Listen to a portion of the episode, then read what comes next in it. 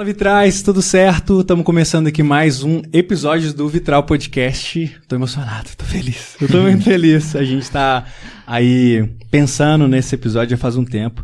Sim. Enfim, meu nome é Bruno Santana Sou o Madison Barreto. e estamos aqui hoje com ninguém mais, ninguém menos que Vanessa Belmonte. Até aí, que Vanessa? enfim. Tudo bem? Muito obrigada, gente. Demorou, mas deu certo. Deu Não. certo, deu certo. Eu acho que é uma das gravações mais esperadas É nossas. isso. Porque tá desde o ano passado. Desde que verdade. começou o Vitral, a gente já tinha te chamado. É verdade, desde o Desde- inicinho. Que, que aí que tinha questão de agenda, e depois né, você teve imprevisto de trabalho, Foi. depois você machucou, né? Pois é, meu Deus do céu. A gente vai falar coisa. sobre tudo isso aí, mas Isso era um enfim. inimigo É, um inimigo, né? mas hoje ele vai ser derrotado. Já foi, já foi derrotado. Já foi derrotado. Enfim, dá os recados aí, mano. Mas aí, galera, algum, um recado importante, você pode nos apoiar, apoiar essa causa que a gente tem trabalhado de promover conversas sobre a cultura a partir de um ponto de vista cristã, cristão. E você pode nos apoiar sendo um vitralista. A gente tá com dois presentinhos aqui que a Vanessa trouxe pra gente. Hum, Ah, os li- dois livros dela, né? Um que ela participa e outro de autoria. O Lugar da Espera na Vida Cristã e Unidade, deixa eu mostrar pra aquela câmera, né? sim, sim. e Unidade Perfeita, é, que ela participa. E esses livros vão ser sorteados para os vitralistas. Essa é uma das vantagens de ser um vitralista. Você participa aí de sorteios mensais de livros e outros presentes que a gente recebe dos, dos convidados. Você também vai poder participar aí de um grupo no WhatsApp, é, poder enviar perguntas para os convidados, poder interagir com a gente, saber dos bastidores. E também eventos que a gente for promover, tanto do Vitral, quanto do Bruno, quanto o meu, você pode ter descontos né, nesses eventos. E a gente tem três planos aí, né, como vitralista. Ah, pedacinho, mosaico, aliás, pedacinho, vidraça e mosaico, 15, 25 e 40 reais, que você contribui mensalmente. É bem simples, a gente sempre deixa aí o QR Code na tela e tem também na descrição o link. Só entrar lá, ah, e aí cadastra seu cartão de crédito, ou paga por boleto, é, Pix, tem, tem várias formas. Se tiver alguma dificuldade, faz contato com a gente pelo Instagram, ou nos nossos e-mails, WhatsApp, todas as formas aí. E assim você vai estar apoiando essa causa e também nos ajudando a melhorar a nossa estrutura aqui, né? A gente está Sim, meu Deus. querendo renovar um pouco nossos equipamentos aqui, né? Sim. Você deve estar vendo que os nossos nosso vídeo está um pouco diferente aí. Estamos testando fazer a gravação com nossos celulares. Sim. Então temos três celulares aqui gravando. Depois vamos tirar uma foto como é que é isso. Tem um pouquinho de gambiarra aqui segurando o celular. Mas a gente quer melhorar também um pouco dos microfones, ah, alguns equipamentos de gravação, e para isso a gente precisa de dinheiro. E é né, barato pessoal? esses microfones? É uns 10 reais, é isso? É, bem, bem carinho, pessoal. É caro, Bem carinho. viu? É uma loucura. A gente pode falar os valores aqui, os Fala aí, fala a aí, gente, que é legal. a gente fez um orçamento assim de todos os equipamentos que a gente quer renovar e deu 8 mil. Né? Apenas. E quanto que a gente já tem? Tá, a gente tá negativo em mil. Então É. a gente tá, precisa de 9. Eu ia falar 10 reais, mas eu lembrei que não tem Não, a 10 gente tá reais. negativo. Tá negativo. Então você pode nos ajudar sendo um vitralista. Assim, você tem algumas vantagens, você recebe presentes e tudo mais, e você vai estar contribuindo aí mensalmente para esse conteúdo que você recebe gratuitamente. Em toda semana a gente lança um episódio novo. É, vamos ter outras coisas que a gente quer produzir ao longo do ano. Então você pode contribuir com isso, para a gente melhorar a qualidade aqui dos nossos equipamentos, a gente conseguir se sustentar também né, com esse trabalho. Enfim, Amém. galera. É, e você também nos ajuda bastante compartilhando né, o Vitral. É, vai lá no Spotify, passa a seguir a gente, avalia o podcast, manda para as pessoas quando você gostar de algum episódio. É, enfim, deixa comentário, essas coisas que os É. youtubers costumam pedir. E não seja um, um ouvinte 007, né? que é aquele ouvinte que você vai lá. Tem pessoas que mandam mensagens falando assim: Poxa, eu tô maratonando vocês e tal. Uhum. Tô vindo desde o primeiro. Um dia um amigo falou assim: Cara, eu. eu é, ele pediu indicações né, de podcast no Twitter. Aí eu falei: Ouve o Vitral. Ele falou assim: Já ouvi todos. Aí eu falei assim, legal, beleza. Mas É não tem isso. nenhum vestígio que você ouviu, então volta lá e comenta. Comenta mesmo se estiver ouvindo no Spotify, tira um tempinho, vai lá no nosso Instagram, comenta o que você Sim. curtiu no episódio, no, no YouTube, enfim, se engaje, que isso faz muita, mas muita diferença pra gente. Sim, sim. É isso. É isso, vamos para a convidada, Sim. Vanessa Belmonte. Cara. Vanessa. E aí, Vanessa, tudo certo? Tudo bem. Beleza? Beleza. Bom, é, lá embaixo a gente tomou um, é, um cafezinho. É, eu sempre lembro assim um dessa. suco, né? Não tem café. É um suco, um cafezinho assim, né? Como o conceito. Uhum. um lanchinho. E eu sempre lembro, de, quando eu lembro desse conceito assim, de hospitalidade, de recepção, eu lembro de você, lembro do que eu aprendi no Labri, na Esperança, né? Quando a gente Sim. começou a trabalhar essa questão de hospitalidade lá, enfim. Muito legal, muito bom você estar aqui. Obrigada, Bruno. Obrigada Enfim. demais. E se apresenta aí pra gente. O que, que você faz? Tem muita coisa pra falar, né? Mas se apresenta aí pra gente. O que, que você faz hoje? Como é que você chegou é, a esse livro, ao Labri? Enfim, é muita coisa, né? Vamos Mas por vamos lá. partes. Sim, vamos lá. partes. Mas é, eu sou do Paraná Uhum. e moro em Belo Horizonte há 17 anos, eu acho. Meio que já tô perdendo as Sim. contas direito. Aham. Sim. Mas eu me formei em administração, depois eu fiz mestrado em educação e fui para essa área de dar aula, né, como professora. É, eu sempre atuei na parte de gestão da educação, então eu acabei trabalhando em muitas escolas, universidades, né, com essas questões da organização de cursos, eventos. E então atualmente eu, eu continuo trabalhando e atuando um pouquinho com essas coisas, né? É, meu trabalho é na ABC2, Associação Brasileira de Cristãos na Ciência, onde eu cuido da coordenação de cursos e outros projetos muito legais. Depois a gente pode conversar um pouquinho mais sobre eles. Sim. Por favor. É, também trabalho no Ministério do Labri Brasil, né? É, atuando também nessa parte da, da gestão organizacional de tudo ali um pouquinho e também dando palestras, né? Fazendo as tutorias com as pessoas que a gente recebe lá na nossa casa. Ahn, e participo da Igreja Esperança e na igreja eu também ajudo com algumas coisas relacionadas às disciplinas espirituais, né? A organização das nossas jornadas, que o Bruno Uhum, sempre me ajuda sim. demais nas jornadas devocionais. Hum, ah, bom, um pouquinho mais ou menos é isso. Sim, Tem muita coisa, né? É, Muita coisa. Vamos é tentar muita destrinchar tudo isso aí. sim. Então, você falou que você se formou administração, né? Como é que foi, assim, esse vou para a educação, vou transicionar? Isso sempre teve claro? eu até, eu você, até assim? assustei quando você disse administração, comecei É. até a conferir aqui, porque pensava que fosse pedagogia, é. muita, letras, muita gente me pergunta se eu fiz psicologia. psicologia, porque Uhum. como eu converso muito com muita Sim. gente, mu- muito nessa parte de aconselhamento, né?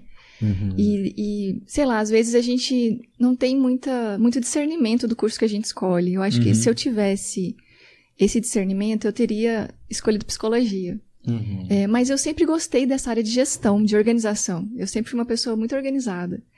E eu vejo que ela me ajudou muito, tanto que contribui muito para tudo que eu faço, né? Sim, sim. É, eu acho que foi mesmo os empregos que eu, que eu tive na época sempre estavam ligados com a educação. Uhum. Então, eu trabalhei numa escola, depois eu fui para uma universidade, é, depois eu fui administrar uma associação de escolas.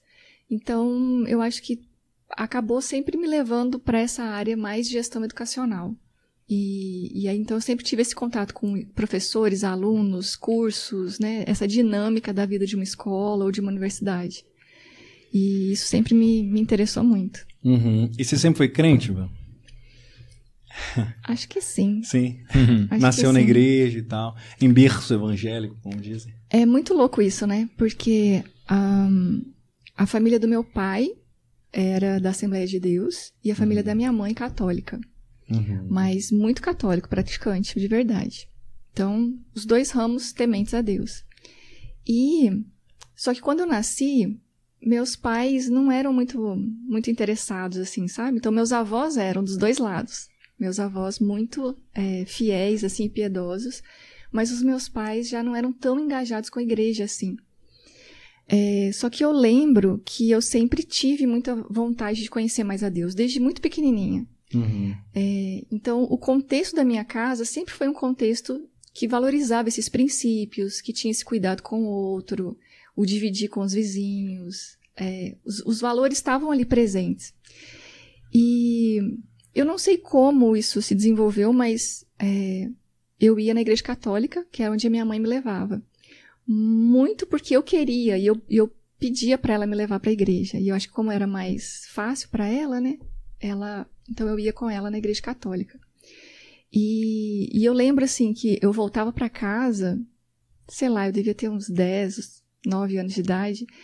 E aí eu reunia meus amiguinhos da rua e explicava para eles a lição da catequese. ah, é? É, então, olha que é muito, é muito louco Palestra. isso, né? Sim. É muito louco isso. Eu sempre tive esse- essa vontade de conhecer mais a Deus e esse desejo de, de compartilhar essas coisas com as pessoas, Uhum. desde muito pequenininha. É, então, esse temor de Deus, essa vontade de conhecê-lo mais, sempre teve muito presente comigo desde criança.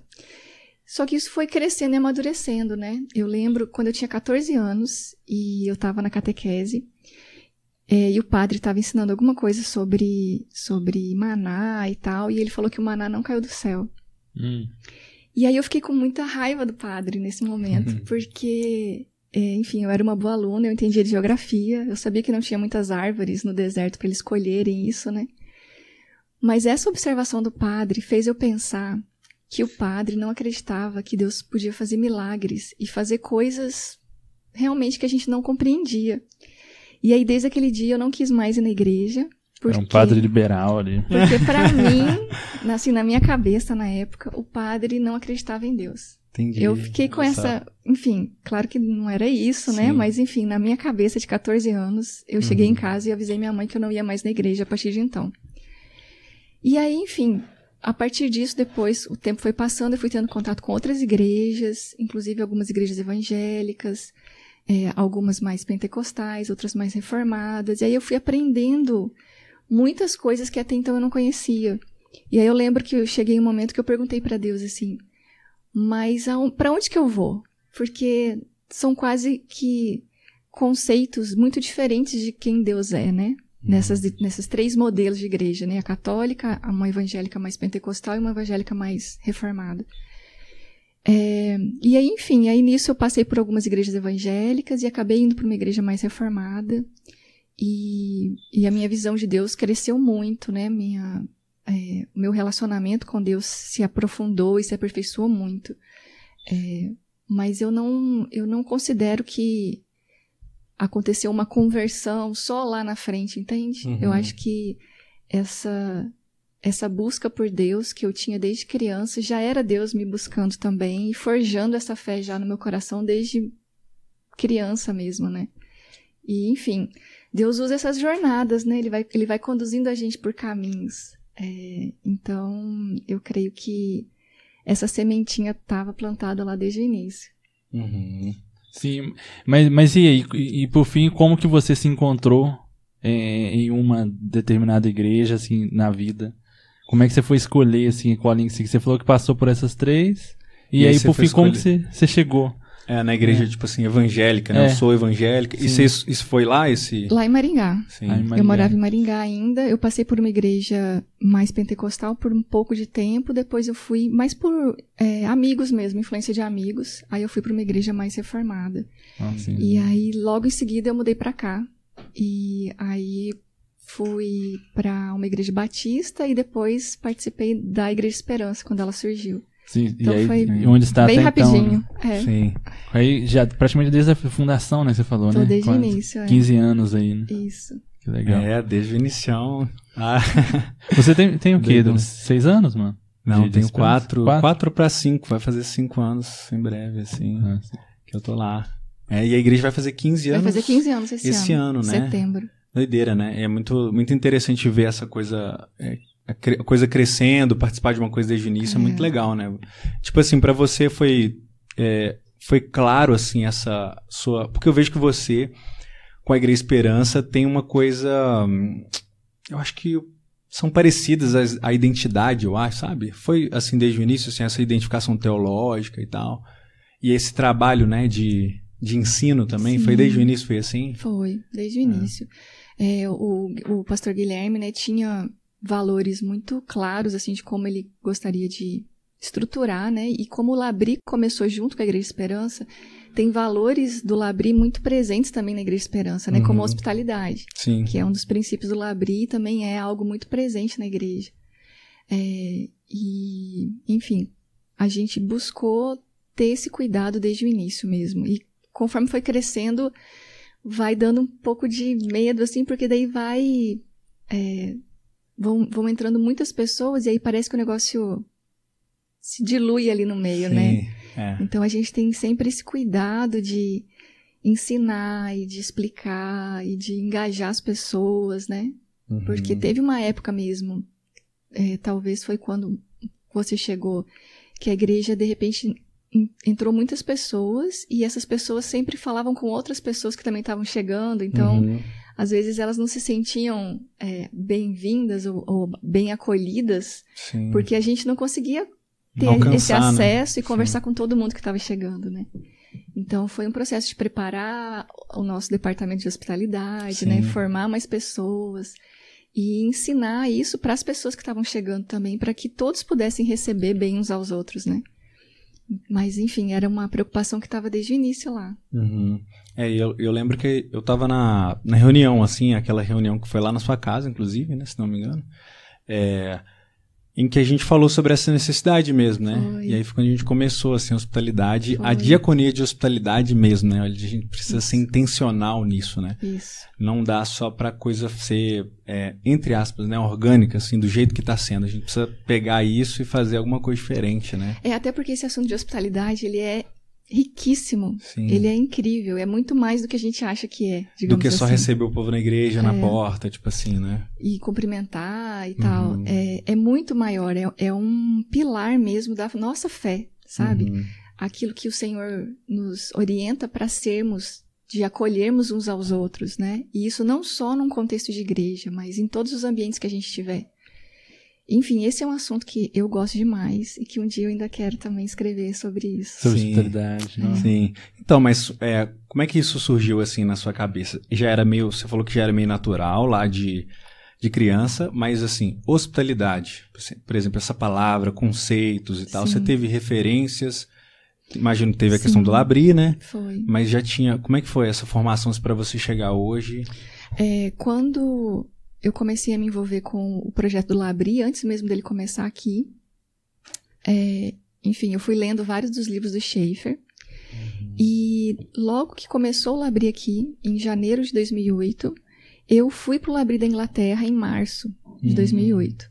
E fiquei lá seis meses. Então, ao longo desses seis meses, eu, eu participei de dois termos de estudos. É, o que, que é isso? No termo, você decide o que você quer estudar. E você recebe uma tutoria individual que vai te acompanhar nesses estudos. Então, no Labri da Inglaterra, que é um dos maiores, tinham mais 30, 40 outros alunos junto comigo e cada um estudando um assunto diferente. Como eu tinha esse objetivo de voltar para o Brasil e ajudar no trabalho do Labri aqui, então eu, eu me dediquei para estudar sobre o Labri. Então, eu li é, os outros livros do Schaefer, que eu ainda não tinha lido aqui, e que alguns ainda nem tinham sido traduzidos, e estudei a Carta de Princípios do Labri. E um dos princípios é a hospitalidade. E aí, quando eu me deparei com esse termo e com esse conceito, isso foi muito novo para mim e me chamou muito a atenção. E aí eu conversei com o meu tutor na época, que era o Andrew Fellows, é, o diretor do Labri na época. E aí eu falei para ele que eu queria estudar sobre hospitalidade. Então eu passei praticamente quatro meses estudando sobre esse assunto Interessante. lendo livros sobre isso, Legal. ouvindo palestras sobre isso, é, de outros obreiros de Labri, né, internacional. E é um assunto muito rico, é um assunto muito impactante para nós, sabe? Quando você Uhum. aprende sobre isso. E então eu voltei com isso, assim, queimando no meu coração. É, escrevi um artigo sobre isso na época. E, enfim, ficou o interesse de transformar isso em livro, que não aconteceu até hoje. Sim. Mas eu, eu, eu acho que isso em breve vai acontecer. Ai, em que breve ótimo. vai acontecer. Oremos, oremos, sim. E, enfim, eu dou aula sobre isso no nosso curso de teologia do Labri, né? E, e sempre que é, algumas dessas pessoas que fazem o curso escutam essa aula, me chamam para falar sobre esse assunto em outros contextos, nas suas Uhum. igrejas, em outros lugares. Então, foi basicamente daí que surgiu o interesse e aonde eu aprendi sobre isso também. Uhum. Pô, pode só, só porque o Rodolfo já veio aqui e falou um pouco sobre o Labri, né? Uhum. Mas fala um pouco sobre o Labri, assim, pra quem caiu de paraquedas e não falou, você falou Labri, Inglaterra e tal. Isso. Dá uma introduzida aí no assunto. É, o Labri é um ministério é, que surgiu em é, 55 com Schaefer. Francis Schaefer era pastor americano, né? E foi fazer um trabalho na Europa. E na época a casa dele era na Suíça. E, enfim, ele acabou é, se desvinculando do seu trabalho oficial e decidindo abrir a sua casa para receber pessoas que quisessem conversar sobre é, essa realidade da existência de Deus e relacionar isso com todas as áreas da vida, com cultura, com trabalho, com identidade. E isso foi no contexto da Europa pós-guerra, né? Então, a Europa estava destruída, muita gente desacreditada é, da presença de Deus, né? Que Deus se importava. e muitas pessoas com dúvidas que não necessariamente tinham abertura para fazer essas perguntas nas igrejas, né? Então, o Schaefer transformou sua casa nesse ministério. Então, ele recebia pessoas para morarem com ele, sua família, e participar da vida da casa. Então, o Labri é marcado por refeições. Se vocês forem no Labri, vocês vão ver que a gente vai comer muito. Sim. Porque é a ideia da casa mesmo. Então, a gente toma café junto, aí tem um momento de palestras, mas o que mais é impactante são as conversas, são os espaços para perguntas. E, enfim, isso foi crescendo. Hoje tem Labri em outros países.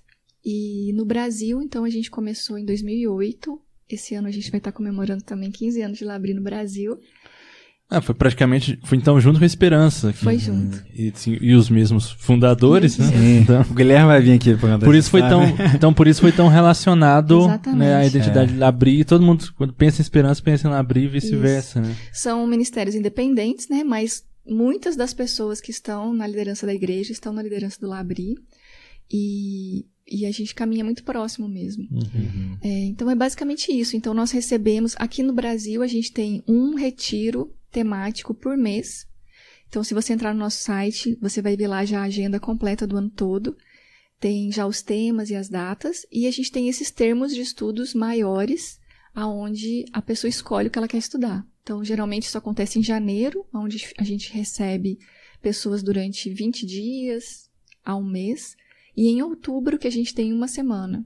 E fora isso, são esses retiros temáticos de um final de semana por mês. Sim. Mas os, os termos de estudo, ah, as pessoas que chegam, elas vão estar, elas, elas escolhem estudar, mas é tipo é cada cada ano vocês lançam um termo de estudo em janeiro com uma temática ou Não, todo não, mundo que vai pra lá cada um escolhe? Cada um escolhe um. Ah, que É interessante. bem personalizado mesmo. Uhum. E aí cada um vai ter um tutor. Isso. E, e quais são as áreas, sim, que o Labri tem de estudo? A gente relaciona muito essa, esse aspecto da fé com diversas áreas é, de atuação ou de conhecimento, né? Então a gente tem muitas palestras gravadas em áudio. Se a pessoa sabe, entende inglês, também tem uma biblioteca maior ainda de conteúdos em inglês. E a gente tem uma biblioteca lá também, tanto de livros em português quanto em inglês. E aí vai depender muito de cada, de cada pessoa, o que ela trouxer. Às vezes são questões relacionadas com a própria fé, né? Uhum. É, às vezes é algo que ela precisa entender melhor, é, sei lá, compreender a paternidade de Deus, querer entender melhor algum aspecto relacionado à fé dela. Às vezes a pessoa está passando por algum momento de crise, né, ou dificuldade em compreender algo. E outras vezes a fé está ok, mas ela quer, por exemplo, entender melhor sobre como relacionar a fé dela com a cultura, é, porque ela atua em algo relacionado com isso. Então, varia muito, tem muitos Uhum. assuntos, a gente tem muitos conteúdos, né? E mesmo que a gente não tenha algo muito aprofundado, né, a gente tem como orientar a pessoa para ela é, compreender a relação da fé dela com aquela determinada área. É, e, e os retiros também têm temas muito variados também, né? Isso. É, aí os temas Todo- variam de vocação, relação com o trabalho, identidade, sexualidade, revolução afetiva, é, Arte. arte, é, liturgia do ordinário, Uhum. a relação com o tempo, fel- felicidade. Uhum. Tem muitos temas mesmo. São bem temas básicos, assim, que. Sim, sim, e são grupos pequenos, né? A gente estava conversando ah, antes da gravação, são normalmente vi- 20 e poucas vagas, né? Isso, Pra, nossa- pra esses retiros. Porque como as pessoas ficam morando com a gente na nossa casa, né? Nossa casa não é tão grande assim. Então a gente tem hoje 22 vagas. é, e aí divididas né, em quartos masculinos e femininos. E justamente para a gente ter esse tempo de qualidade para conversar com as pessoas. Então, o- a estrutura, assim, o modelo não é realmente, sei lá, um congresso, um seminário, onde tem muitas pessoas, né? E, e você simplesmente passa um conteúdo através de uma palestra. É muito mais relacional mesmo. A gente consegue conversar com cada um e dar uma atenção especial para cada um. E na tutoria tem esses momentos individuais com cada um também, nos termos. E então, para isso, realmente não dá para receber muitas pessoas. Sim. E eu acho muito louco porque nesse tempo de tudo muito grandioso, assim, né? O Labri tem essa coisa mais intimista mesmo, né? Mantém essa, essa proposta, né? Assim. Sim, Eu acredito que muito ligado ao Schaefer também, né? sim. Pelo, porque, pelo que eu lembro, eu lembro das histórias assim. Gente passava do mundo inteiro na casa do Schaefer, conversava com ele, ia embora e tal. E aí, mas era aquela coisa de, do povo perguntando para ele, né, as coisas Isso. e tal. E eu sinto um pouco dessa vibe, assim. Sim. A gente sente com a Vanessa, com o Guilherme é. e tal, essa vibe, assim, de. É, senta aí, vamos conversar, né? É. Tipo assim, falar sobre Exatamente. o que você tá pensando. E eu tava até dúvida. falando com o Madison antes, né? Que eu me sinto confortável assim. Sim. Eu já tenho um pouco de dificuldade, assim, de câmeras me filmando. Exposição, né? Falar para muitas pessoas, assim, online. Uhum. E que eu não tô vendo, que eu não sei quem é. Sim. Mas eu acho que tem muito essa pegada mesmo, assim, da gente estar tá junto, sentar na mesa, conversar, conhecer a história de cada um. Uhum. Uhum. Eu já ouvi, assim, eu não sei se essa informação confere, me corrija aí, que o chefe, era a princípio, ele não queria escrever nada.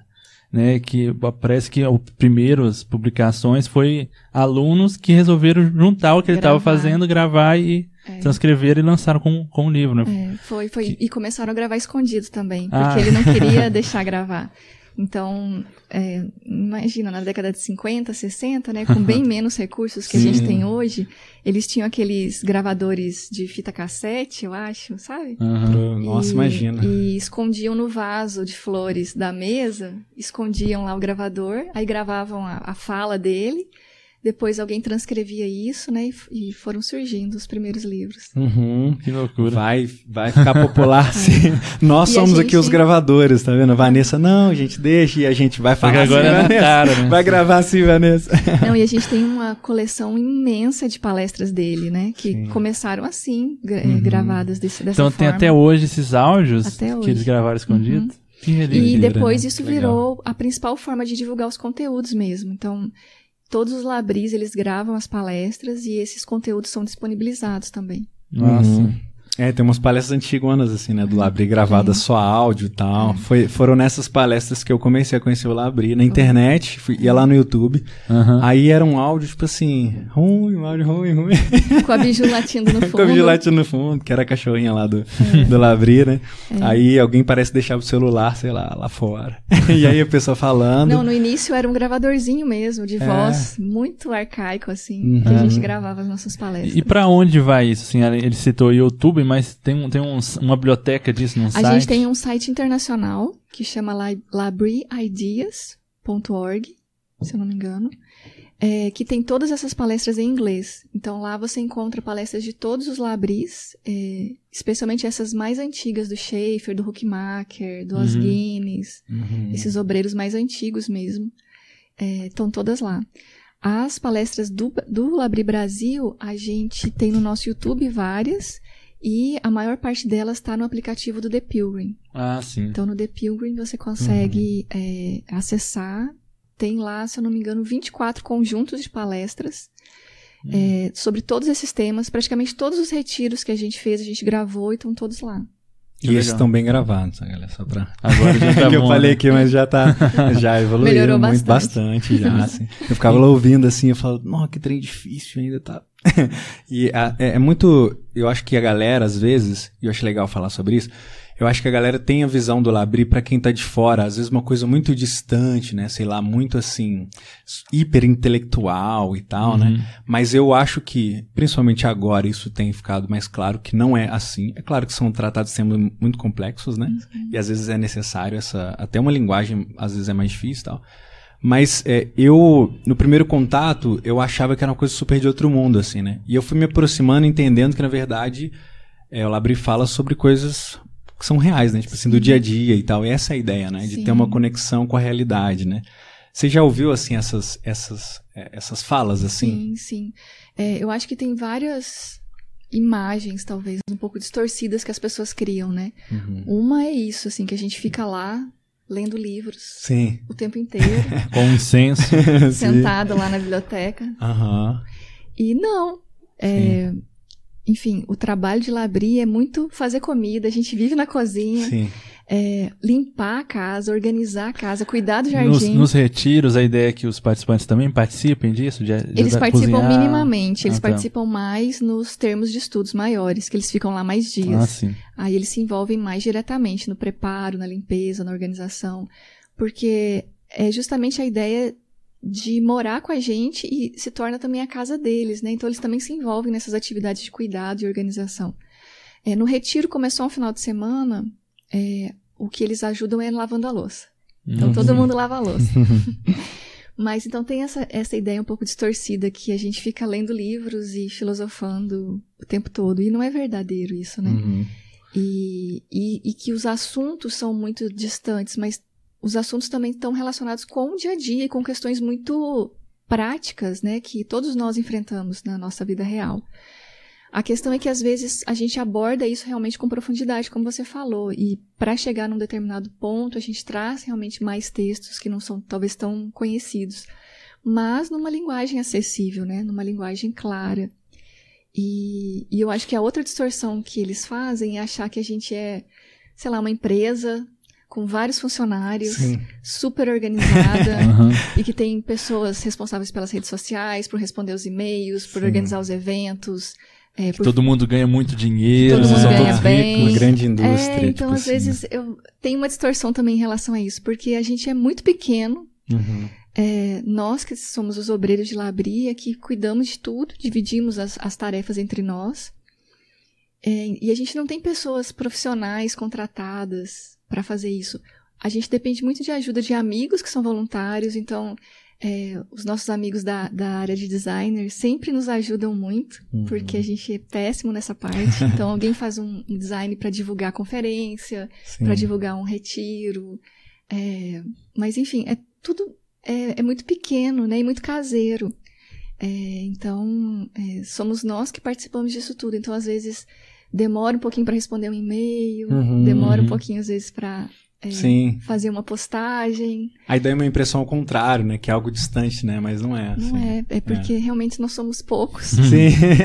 e é muito trabalho. Sim. E, e nós não somos muito profissionais nessas áreas, então assim é muito difícil às vezes, é, enfim, essa parte de marketing, né, ou de estrutura das redes sociais, a gente é, é muito ruim nisso. Uhum. Mas é legal ter chegado uma galera muito. É, que tem um alcance grande, assim, né, no Labri. Tem uma galera que descobriu o Labri, eu acho. Você tem essa impressão também? Assim, tem pouco tempo, É, uma galera até maior, de que tem redes sociais grandes e tal.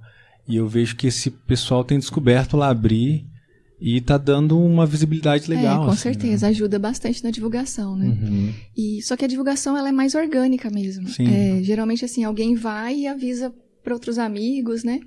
Ou, ou você sabe de alguém que tá passando por alguma situação que faria bem para ele passar um tempo lá, estudar.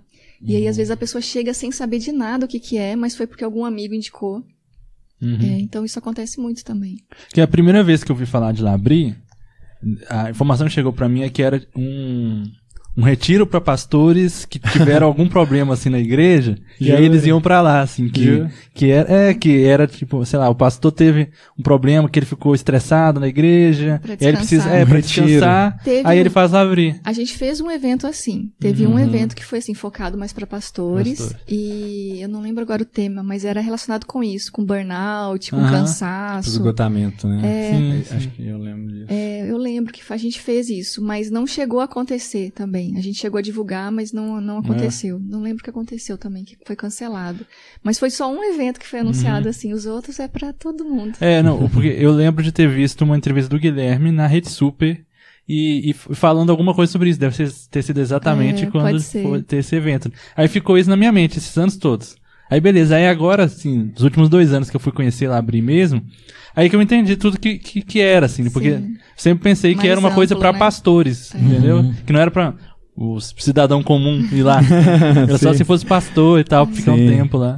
A É. gente recebe muitos pastores também, especialmente jovens, mais jovens, Uhum. né? Que estão começando o ministério ou que têm trabalho com jovens e que precisa de recursos para lidar com essas questões, né? Mais delicadas que a gente acaba abordando lá. Mas é para todo mundo mesmo. Uhum. Mas, Então, e aí falando sobre assuntos, né? Alguns assuntos, por exemplo, que são tratados lá, você fala muito sobre disciplinas espirituais, né? Lá, palestras e tal. É, Tem disciplinas, né, no retiro. Sim. A gente pratica algumas delas. a- É, a, gente, a gente esteve também na conferência do Prisma e teve algumas devocionais, né, com você e tal. é, teve a jornada lá. É, então, então, isso é bem... ah, eu acho que você tem, tem estado bem conhecida sobre Sim. isso, né? Fala, fala mais disso Isso. você, você tava elaborando uma pergunta aí. Não, mas é isso, fala. É, pois é, eu eu tenho essa tendência de sempre querer compartilhar com as pessoas aquilo que eu estou aprendendo. Uhum. Então acaba que esses temas que eu acabo falando ou transformando em algum tipo de aula ou de palestras são geralmente coisas que eu estou aprendendo ainda, é, que estão me impactando, né, e me confrontando e, e aí eu fico com essa vontade também de compartilhar isso com as outras pessoas. E com as disciplinas aconteceu exatamente isso. É, eu comecei a estudar um pouquinho sobre isso, participei de um projeto com o pastor Ricardo Barbosa, lá de Brasília, que é a referência no Brasil em relação a isso. É, ele, junto com outros pastores, tem um projeto chamado Grão de Mostarda, que ensina sobre as disciplinas espirituais, sobre formação espiritual. É um projeto riquíssimo. E, e ele tem esse projeto sozinho, que é o projeto Emaús. Hum. É, tem, na época que eu fiz, tinham turmas em Brasília e em Goiânia. Então eu fui para Goiânia. E eram retiros aonde a gente estudava em cada retiro uma disciplina é, específica, né, com maior foco, e praticava. Então foi uma experiência muito legal porque não tinham palestras assim, eram simplesmente ah, vamos falar, estudar sobre oração. Então a gente ele tinha é, intervenções dele e gente, era como se fosse uma jornada devocional o fim de semana inteiro. Uhum. Então tinha momentos de estudo bíblico, momentos de leitura de algum texto, de responder, de compartilhar, né, em grupos, uma dinâmica muito diferente para mim, que estava acostumada muito com congressos, com palestras, com eventos onde você ficava, enfim, ouvindo muito tempo, né? É, e aí, então, o contato com esse projeto me impactou demais, porque não foi só um livro que eu li sobre o assunto, né? Eu pude participar dessa experiência nesse projeto junto com outras pessoas. E eu lembro que quando eu voltei, foram dois anos, dois anos desse projeto. Eu fui várias vezes para Goiânia e isso interferiu muito na minha formação espiritual. E aí, então, eu conversei com o Guilherme quando eu voltei para a gente inserir isso nos retiros do Labri Hum, e na Igreja hum. Esperança. Que interessante, porque eu pensava que isso já fosse algo da essência do Labri, tanto, e que você se tinha importado. Então você trouxe isso para dentro do Labri. Tem também muita, sempre teve muita oração, muitos momentos assim de quietude no Labri. Mas dessa forma de jornada devocional, é, fui eu que sugeri da, da forma que ela está sendo aplicada hoje, né? É, o Labri é um, é um lugar propício já para a prática das disciplinas, né? E elas aconteciam, só que nos nossos retiros anteriores a gente tinha mais palestras. E aí, então, a gente resolveu mudar um pouquinho dessa programação e incluir esse momento de jornada devocional no lugar de mais uma palestra. Sim, sim. Uhum. Então, hoje a gente tem esse momento aos domingos, geralmente, onde a gente faz alguns exercícios de oração, meditação, silêncio, é, uma, uma, um devocional guiado, né? Bem parecido com as jornadas devocionais que a gente faz na Igreja Esperança também, que o Bruno sempre me ajuda. Sim, nossa, eu gosto demais, assim, porque eu acho que é um, é um momento muito. É muito intencional, né? Em relação a essas disciplinas espirituais. É muito legal. Esse momento de parar, refletir, É. escrever oração, por exemplo, que eu gosto muito. E, e então, assim, foi mais ou menos daí que começou, né? E que surgiu esse meu interesse. Mas desde então eu tenho lido ainda, tenho estudado sobre esse assunto. A gente estava conversando também no início sobre o podcast da Igreja Uhum. Esperança, né? Uhum. Logo no início do podcast, quando a gente começou, é, o podcast tinha o objetivo de ajudar as pessoas a manterem uma vida devocional durante a pandemia, quando a gente não podia mais estar se encontrando presencialmente para os cultos né, e reuniões regulares. E aí então o podcast trazia meditações diárias com um trechinho bíblico, uma meditação e uma oração, baseados na leitura do, do lecionário, né? E aí eu quis trazer sobre as disciplinas. Então, uma vez por semana, eu falava sobre uma disciplina. Então, ao longo do podcast, eu falei sobre 15 disciplinas espirituais. É, aí algumas pessoas começaram a me pedir o texto por escrito, porque elas ouviam o podcast, achavam interessante, mas queriam refletir mais sobre isso. Aí eu comecei a publicar no meu site os textos que eu preparei para o podcast. Uhum. E aí lá eu tinha mais liberdade, eu podia incluir mais algumas coisas, e referências, links, né?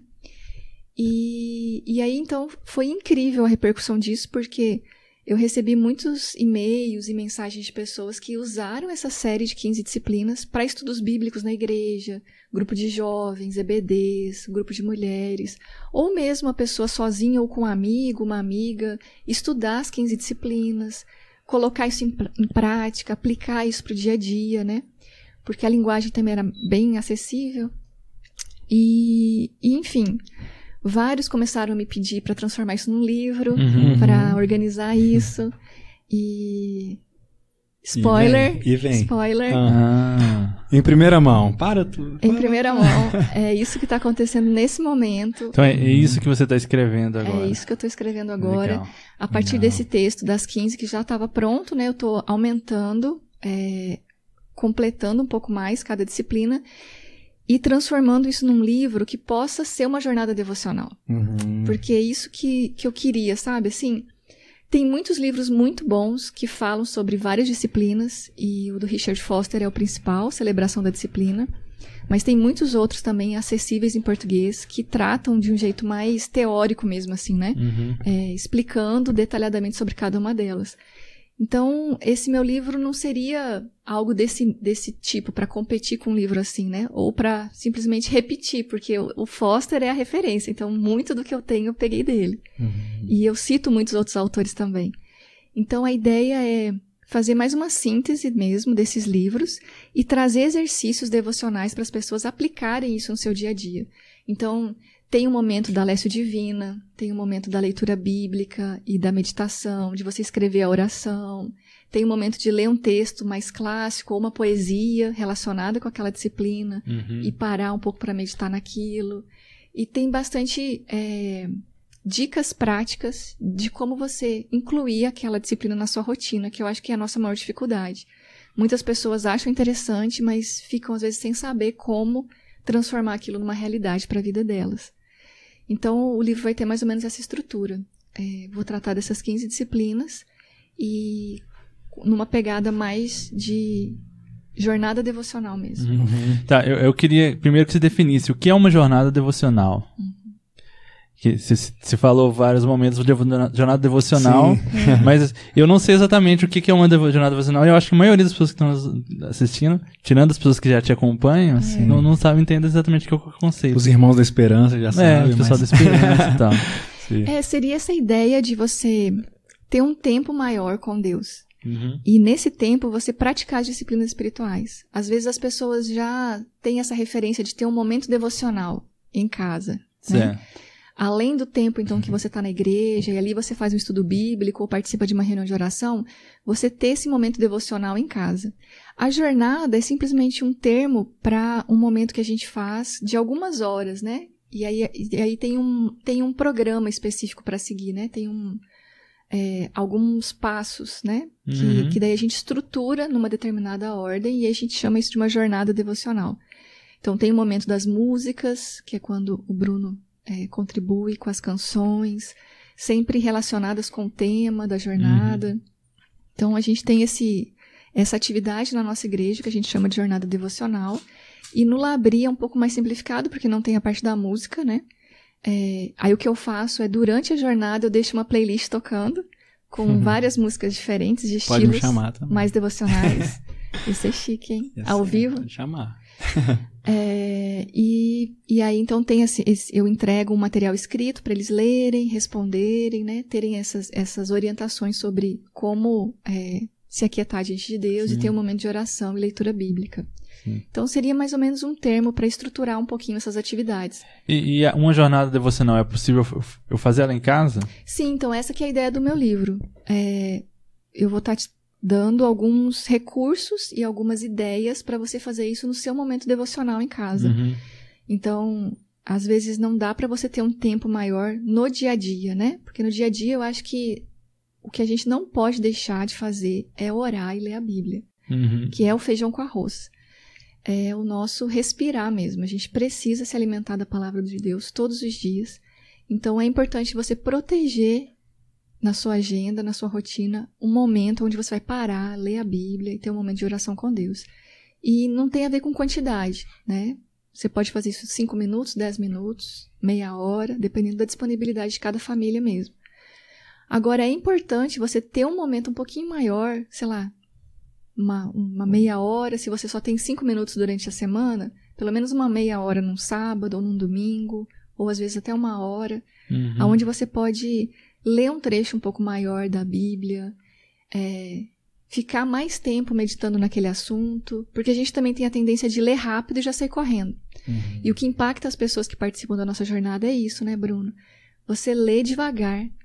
aí lê de novo mais uma vez, e aí aquele texto te impacta de um jeito como se você nunca tivesse lido ele antes, mesmo sendo um texto super conhecido. Sim. E aí ficar em silêncio diante do Senhor, ler mais uma vez, permitir que aquela palavra fale com você e depois responder a isso através de uma oração e fazer esse exercício de escrever a sua oração. Uhum. E todo mundo dá esse feedback, né, Bruno? Que Uhum. isso é importante, que ajudou essa pessoa a, enfim, receber do Senhor aquilo que ela precisava. Às vezes um encorajamento, um consolo, um confronto. E às vezes na, na nossa correria, na nossa casa, a gente não faz isso.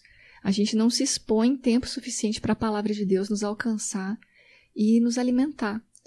Então, o que eu sempre sugiro e recomendo é que as pessoas façam isso. E aí, nesse livro, eu vou propor vários exercícios para a pessoa fazer em casa, sozinha. é, Ou casais, ou né, pais com casais. filhos. Exatamente. E você fala um negócio lá que eu acho interessante, né, que é, é, por exemplo, a gente terminou de ler, né, é, o, o, o trecho, e aí a gente lê várias vezes.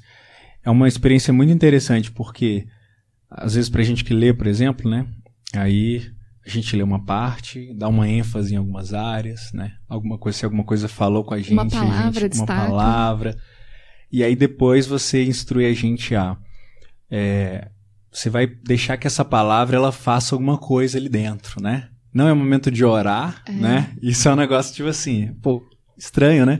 Mas eu entendo que isso tem a ver com a meditação, né? É. Que é esse momento onde você tá mais assim, você realmente tá passivo à palavra mesmo, né? Isso é um negócio diferente. É muito né? louco E isso. difícil, né? É muito louco isso que você falou, porque ao mesmo tempo que você precisa estar ativo, você precisa estar engajado, Uhum. dedicando a sua atenção nisso. Sim, Mas você tá passivo, talvez por um outro sentido, que é isso que você quer dizer, que eu não vou fazer nada, sim. né? Porque, por exemplo, quando às vezes você lê a Bíblia, você já começa a conversar com Deus, né? Uhum. Nossa, isso aqui é muito legal, isso aqui é interessante, não, me ajuda nisso, Senhor. me- E aí você começa com a sua lista, às vezes, Sim. de pedidos e Uhum. coisas que a gente realmente precisa da graça de Deus. E cinco minutos depois já esqueceu do texto que você estava E lendo. já saiu correndo. E já saiu correndo para a vida. É, então, nesse, nesse exercício que a gente faz, que a gente chama de Lécio Divino, a gente lê pausadamente quatro vezes o mesmo trecho bíblico e entre as leituras eu oriento o pessoal a ficar em silêncio. Só que é um silêncio real, não é para ficar pensando, nossa, isso é muito legal.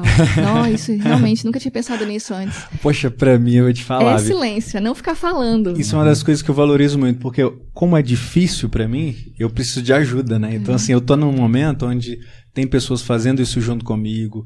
Isso tá sendo é, esse momento de imersão mesmo, Uhum. assim, né? E aí, então, é, é essa dificuldade de direcionar os seus pensamentos para prestarem atenção naquela palavra que foi lida. E isso é ativo, porque aí é um outro problema da nossa cultura e da nossa geração. A gente tá distraído o tempo inteiro, principalmente por causa das redes sociais, né, do nosso celular. Então, o tempo inteiro a gente está consumindo informação muito rápido e a cabeça tá cheia de ruído o tempo inteiro, tá cheio de pensamentos, preocupações, ideias, coisas que você tem que fazer, lembretes de coisas que você não esqueceu de fazer. É, então, quando você vai para a leitura bíblica, você vai assim também, com a cabeça cheia de ruídos, com o coração às vezes cheio de medos, dúvidas, preocupações, e a gente não se aquieta tempo suficiente para essa palavra nos alcançar. Então, é esse exercício que é tão é, bom, né, para nós e nos confronta tanto também, porque é essa é essa disciplina de eu me aquietar diante do Senhor, porque eu preciso parar de falar para eu ouvir o que Deus quer me dizer. Uhum. E isso eu preciso de tempo, né? Não dá para ser isso correndo, ler correndo. Por isso que a gente lê várias vezes, e em cada vez que a gente lê, essa palavra alcança camadas mais profundas. E aí eu vou me aquietando. Então, no final, aí eu tenho condições de responder a Deus a partir do que ele falou comigo. Ao invés de eu simplesmente despejar todas essas, essas coisas diante de Deus, ignorando o que, que ele tem para me dizer. Então, é difícil, mas ao mesmo tempo você vai aprendendo a fazer isso, né, Bruno? Uhum. E você vai é, aprendendo a se aquietar diante de Deus também. E é isso que a gente também pode fazer e precisa fazer nas nossas casas, né? Na, na nossa rotina diária. é, Uhum. De buscar o Senhor todos os dias e pelo menos uma vez por semana ter um tempinho maior onde você se aquieta por um tempo maior é, e busca o Senhor assim na palavra dele. Uhum. Então, me dá aí uma dica prática. Como eu melhoro a minha devocional amanhã? Por Que favor. Você se, se falou aí da Lécios Divina e É. falou de, de ler várias vezes e tal, mas, mas me dá um, um passo a passo. Eu vou fazer minha devocional amanhã. Tomei café, vou fazer meu devocional. Uma coisa que eu sempre falo, que os meus amigos me zoam, que é o meu mantra, Aham. proteja as suas manhãs. Legal. Como que você acorda? Você acorda com o celular? Não, assim, o celular é o despertador, mas eu tento deixar ele eh, desligado o Wi-Fi e tudo mais, e só depois que eu já tomei café, fiz Olha, devocional, então você tá aí eu indo vou muito Ele já bem. é um nível Tá acima, nível gente. avançado. Então, ótimo. Então é muito mais fácil do que você imagina. Sim. Porque a maioria das pessoas acorda com o celular e fica zapeando ali no celular. Uhum. Já entra nas redes sociais, já vê o WhatsApp, já. E É aí a verdade. mente já começa a encher de informações. Tem gente que faz E de isso, né? ruídos. Tem gente que é complicado. Entende? né? e aí o que acontece? A sua mente ela já vai enchendo de informações, fotos, Uhum. imagens, ideias que não tem nada a ver com a palavra de Deus. Então, a- o que eu sugiro e que realmente tem um impacto muito grande na minha vida e na vida das pessoas que fazem é você proteger as suas manhãs. Ou seja, você vai acordar e não vai para o celular de imediato. Você vai acordar e vai seguir a rotina que cada um faz, mas especialmente se você toma café em casa de manhã antes de sair, associa ao café da manhã o hábito de leitura e oração. Então, enfim, se você mora sozinho, né, você pode fazer isso sozinho tranquilamente. Se você mora com outras pessoas, talvez tenha que verificar aí como vai ser o ritmo da família, né? Pais que às vezes têm crianças pequenas. Mas enfim, tentar conciliar isso com o momento que você está alimentando o seu corpo com comida e Uhum. café para você acordar e despertar, você alimenta a sua alma, o seu espírito com a palavra do Senhor. E essa palavra também sustenta tudo que a gente vai fazer ao longo do dia. E aí então, comigo, por exemplo, como eu faço? Eu tomo meu café normal, com calma, com meu marido, e aí a gente tem um momento de leitura da Bíblia e de oração juntos. É, e aí a gente sempre lê é, um trechinho da palavra de Deus, às vezes conversa um pouquinho sobre aquele trecho, é, relaciona às vezes com aquelas questões que a gente está vivendo, e aí então a gente ora. Baseado naquela palavra, a partir da- do que o Senhor disse para nós ali, lembrando de quem é o nosso Deus, trazendo as nossas questões. Geralmente a gente agradece pelo dia anterior, pelas coisas que a gente viveu, e coloca diante dele as coisas que a gente vai viver naquele dia. Pede ajuda, pede orientação, intercede por alguns amigos, Uhum. lembra às vezes de pedidos específicos que as pessoas pediram pra gente orar. É, e é isso. Então, o que a gente faz juntos de manhã é assim. Depois, ao longo do dia, ele tem um momento sozinho, que daí ele lê a, a Bíblia e tem um momento de oração, e eu também. É, e aí, cada um faz de um jeito diferente, né? De acordo sim. com as suas características. Tem pessoas que têm muita dificuldade de ficar parado, sentado, em silêncio. Então, você pode fazer isso no momento de caminhada ou de corrida, ou quando você sai, por exemplo, para ir no supermercado, sabe? Você pode ir tendo um momento de reflexão, meditação e conversa com Deus. Então, não tem uma receita de bolo, sabe? De Uhum. como fazer isso. E isso que eu acho maravilhoso, porque o Senhor quer conversar conosco, mas ele respeita as nossas características também, que ele mesmo criou. Então, às vezes, as pessoas associam que tem que ser de um jeito específico, e como eu não Uhum. consigo daquele jeito, eu não consigo, então, orar e ler a Bíblia. Mas não tenta ó, formas diferentes de fazer isso. Então, às vezes, uma mãe, por exemplo, que sai para levar a criança no parquinho ou para andar com carrinho de bebê, pode aproveitar esse momento também, ter um momento de oração, de meditação. Às vezes, ouvir um trecho em áudio da Bíblia, se tem dificuldade de ler, sabe? É, enfim, isso diariamente dá para você fazer isso. Então, leitura da Bíblia e oração. E aí, aos poucos, você vai inserindo as outras disciplinas de acordo com as necessidades. Porque cada disciplina toca num aspecto do nosso coração, trazendo confronto, crescimento, é, encorajamento, enfim. E aí tem muitas disciplinas, né? É, Não vai você dar pra citou falar 15 todas. É, disciplinas. cita eu queria que você, pra pelo gente. menos, É. você lembra de, assim, de cor, É. assim, as 15, só pra falar o, Não quais lembro. são? Fala algumas aí. Fala Mas assim, algumas. as mais conhecidas, né? Jejum, que também às vezes é muito distorcido. Uhum. O jejum virou muito barganha contra Deus, né? Eu, eu faço um jejum para eu ter alguma coisa que eu quero que ele faça por mim, e não é nada disso. Então, o jejum como uma disciplina de é, se humilhar diante do Senhor, enquanto você se abstém da comida, você busca a Deus e se alimenta da palavra dele. A meditação Então não é só ler a Bíblia e já sair correndo. É você meditar nessa palavra, você se demorar nela. E aí isso significa prestar atenção ao que você está lendo. A disciplina de estudo. O estudo é muito forte em algumas igrejas que tem EBDs, que tem classes, né, de estudo uhum. bíblico. Mas muitas pessoas não fazem estudo bíblico, não, não estudam os livros realmente, não entendem o contexto, o panorama histórico. É, às vezes você pode usar é, dicionários ou comentários bíblicos, né?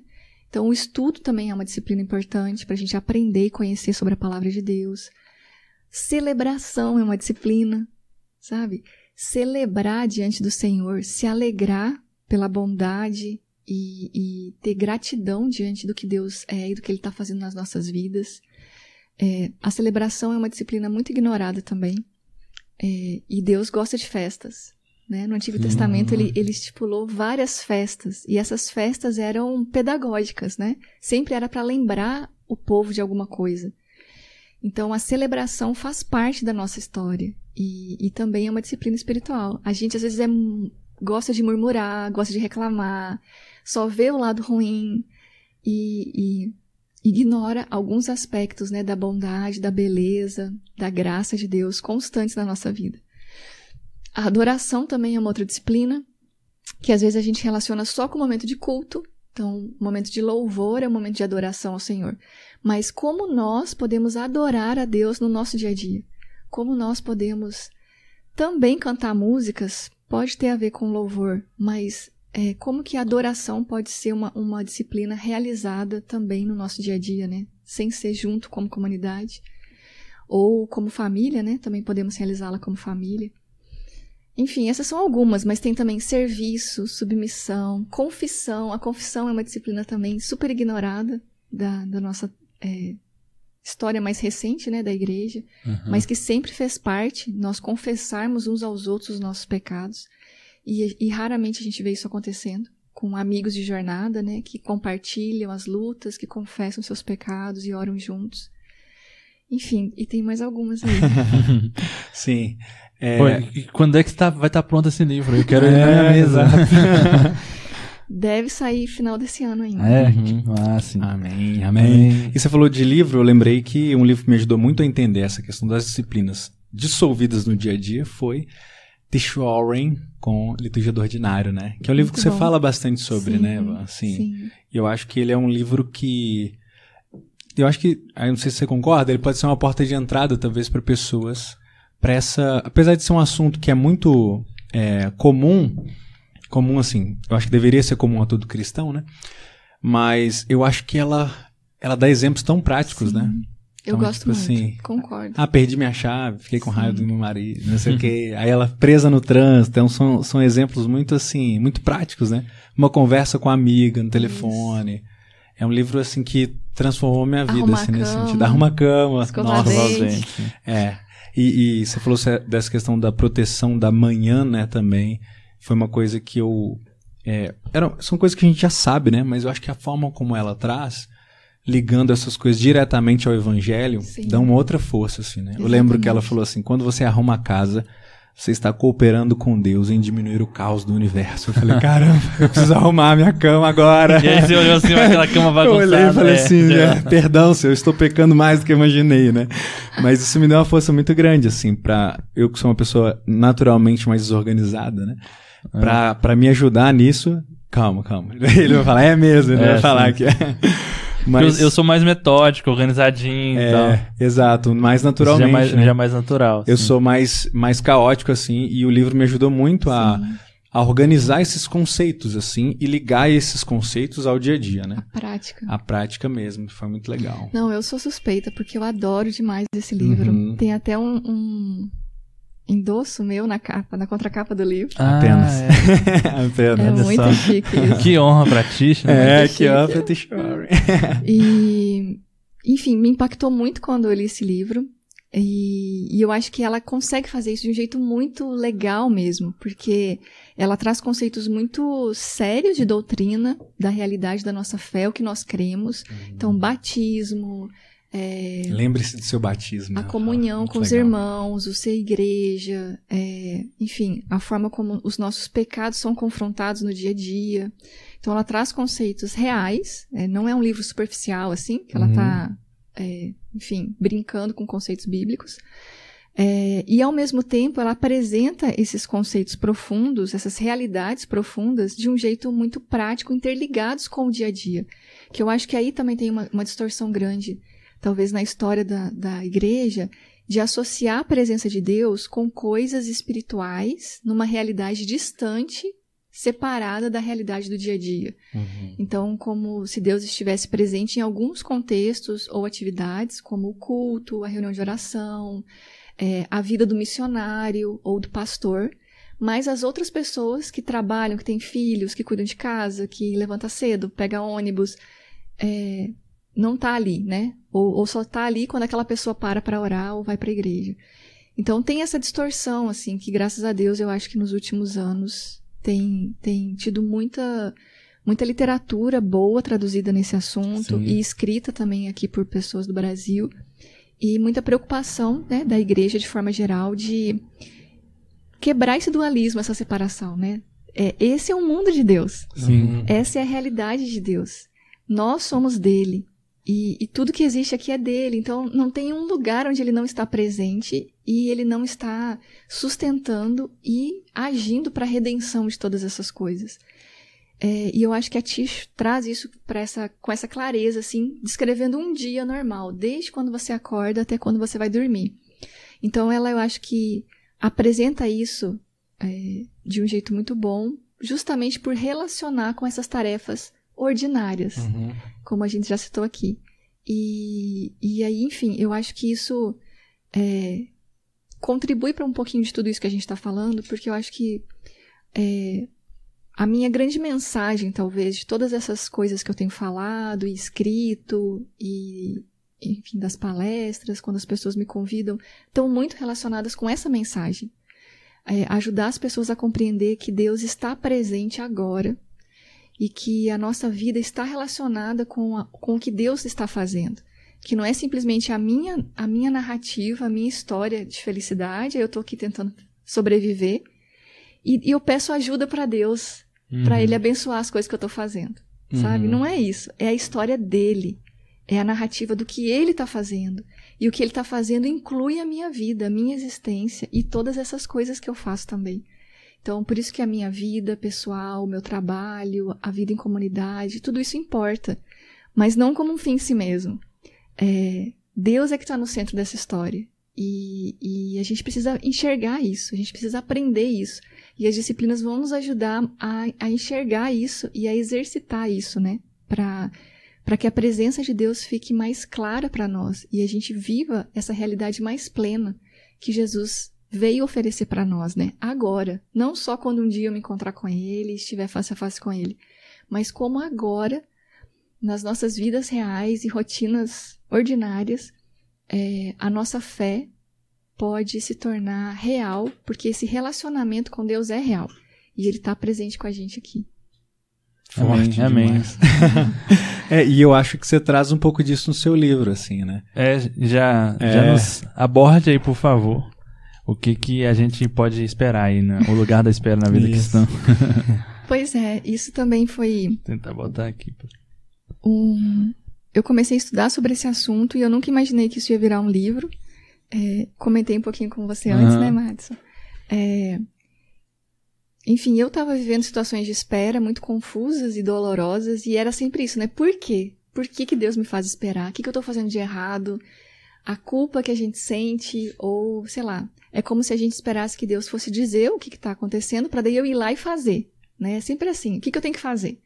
E é muito difícil não fazer, no sentido de é, reconhecer que Deus está me fazendo esperar de propósito e que não é para fazer nada.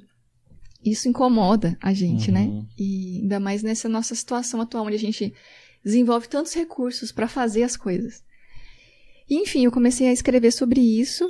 é, alguns desses textos eu postei no meu site, né, na época, e depois isso cresceu e aí eu decidi fazer isso num arquivo, como se fosse um e-book, e disponibilizar lá gratuitamente para as pessoas.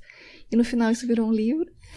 e, enfim, ficou uma linguagem, eu acho que muito acessível por causa disso, porque se Deus tivesse me falado que eu estava escrevendo um livro sobre isso, eu provavelmente estaria escrevendo até hoje e teria incluído muita coisa, muita citação, muito Sim. texto. Virado uma pesquisa acadêmica É. e tudo mais. né?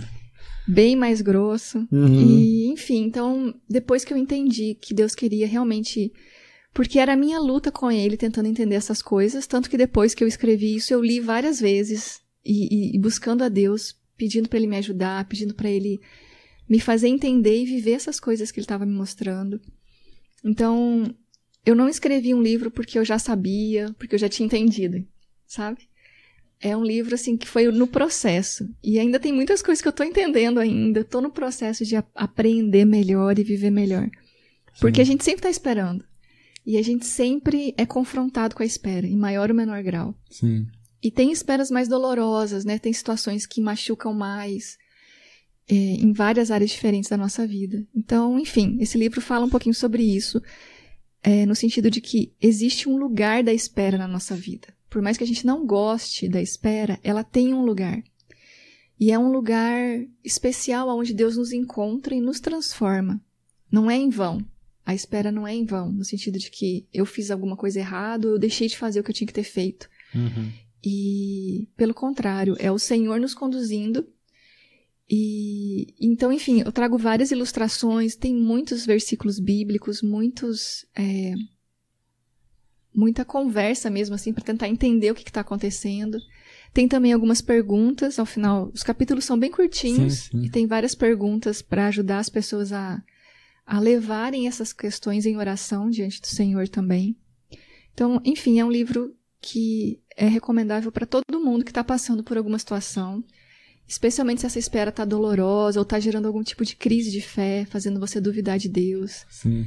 Então, fica a dica. É, a espera ela pode causar isso de pô, será que Deus está me ouvindo mesmo e também será que eu é, a gente pode começar a se culpar assim tipo como, como Jesus fala aquilo é, olha vocês não têm porque vocês não pedem e pedem e não recebem porque vocês estão pedindo mal e aí quando eu eu tô orando por algo e aquilo não está acontecendo está passando um tempo aquilo vai se tornando anos a gente começa a se questionar. Eu devo estar pedindo mal, eu devo estar pedindo errado. Isso que eu estou pedindo, eu não deveria estar pedindo.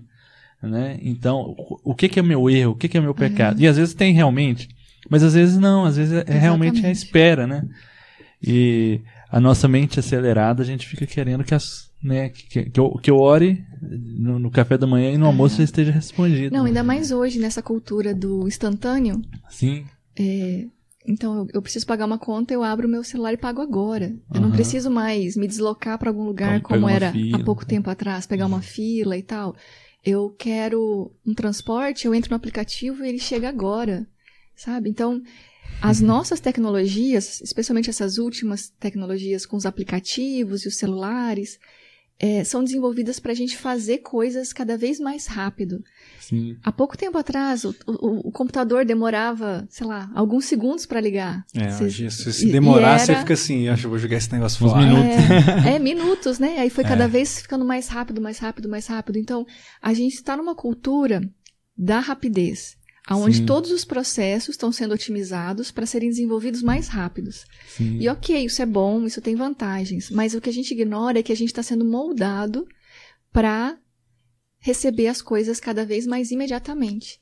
Então, sem perceber, a gente está se tornando cada vez mais impaciente. Sim. E aí, quando chega diante de Deus, a gente quer a mesma pressa, sabe? A gente, a gente tem pressa, a gente quer que Deus responda agora, imediatamente, no máximo amanhã. Aham. E ele nos deixa, às vezes, anos esperando. E, então, isso gera várias crises, isso traz vários é, pensamentos e sentimentos, assim, distorcidos, de culpa, de, sei lá, de inadequação, de, então eu entendi errado, então eu vou desistir, não vou mais fazer isso. É, tem, tem esse ponto também, da de- a desmotivação, né? Se eu tô fazendo algo e, vai- e a- as coisas não acontecem logo, né? A gente que é artista Sim. passa muito por isso, assim, de, as coisas são lentas, assim, até a gente alcançar algum lugar que a gente quer chegar. É, e, e a gente pode se desmotivar no caminho, porque, Exatamente. poxa, eu queria que fosse mais rápido. Né? Eu tô, eu tô, na minha cabeça tá aqui o WhatsApp de Deus, assim, Deus, tipo assim, É. o check lá, sabe? Check. Deus recebeu, Ok, visualizou, mas tipo assim, ok. calma, espera um pouco aí. Que uns três dias eu te respondo. É, exato. Não, mas é muito legal isso, porque a fé precisa desse espaço para ser exercitada. Uhum. Se Deus respondesse tudo imediatamente, se a gente respondesse, se a gente recebesse tudo imediatamente, não precisaria de fé. Entende? Uhum. A fé precisa ser exercitada. Então, tem esse lugar nas nossas circunstâncias mais ordinárias, aonde Deus desenvolve esse músculo que geralmente é bem Sim. atrofiadinho, né? Da É. nossa fé. Então, é muito surreal isso, gente, porque se pegar todas as histórias de José, de Abraão, de Moisés, de tantos outros, de tantos homens e mulheres que viveram antes de nós, é, Deus forjou o caráter e as virtudes, né, a fé, esperança e amor nas pessoas através dessas circunstâncias de luta, de sofrimento, relacionados muitas vezes com a espera.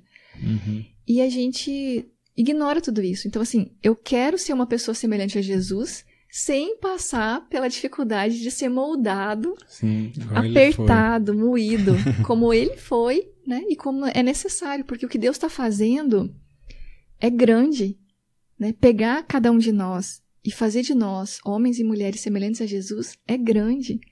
Não é simplesmente trocar de roupa, mudar o corte de cabelo. É transformar nosso coração. E por mais que haja uma ação é, sobrenatural do Espírito Santo gerando essa mudança em nós, é um processo que também exige a nossa participação. Então, Deus não nos não age conosco como se nós fôssemos fantoches assim. Nós participamos desse processo. Então entram nossas escolhas, entram nossos sonhos, entram nossas esperas também. Então, o modo como a gente reage a tudo isso e, e participa disso, né? Ajudando e atrapalhando, é, faz parte desse processo de transformação que Deus está gerando em nós. Então, o que eu descobri é que a espera é um momento rico, num certo sentido, sabe? Porque tem algo muito importante acontecendo enquanto a gente se submete a Deus nessa espera. Que não é uma atitude também assim, ah, então eu não quero saber mais. Então, Uhum. se Deus não quer me dar, então eu não vou Uhum. fazer mais nada, não tô mais nem aí, nem quero mais mesmo. entendeu? As pirraça. Não é bem isso assim. Sim, Mas é um aguardar diante do Senhor. E, e esperar o cumprimento da vontade dele, do jeito dele, no tempo dele, de acordo com a vontade dele. E aí Amém. você vai ver que nesse processo a gente cresce, a gente amadurece, né? E enfim, é isso E- que Deus está fazendo. E é uma árvore na capa, né? Então. É bem essa ideia, Sim. né? É, de que tem uma promessa. hum, Quando eu olho a semente e esse brotinho pequenininho, muitas vezes eu não sou capaz de imaginar a árvore grande e forte que vai surgir disso. Sim. Mas tem uma, uma promessa aqui para isso acontecer. E para essa promessa se cumprir, eu preciso esperar o tempo necessário para para essa transformação acontecer. Sim, sim. Então essa capa ficou muito legal. Sim. Ficou Lá, lá em casa tem, tem algumas árvores assim, né? E tem. Eu, eu não sei o tempo exato de cada uma, mas eu sei que tem uma delas lá que, quando minha mãe plantou, ela disse que aquela demorava sete anos pra dar, começar a dar frutos. E ela tá, eu falei, mas você vai plantar isso agora daqui sete anos dar fruto, mãe? E aí agora chegou o A momento. mente do, assim, jo mente vários do tá jovem com- adolescente. Então, tipo assim, não, né? não fazia sentido. Eu vou plantar isso. Tipo, Eu a, eu a bananeira, sabia. pelo menos, é, é tudo num ano só. Você planta uma bananeira no início do ano.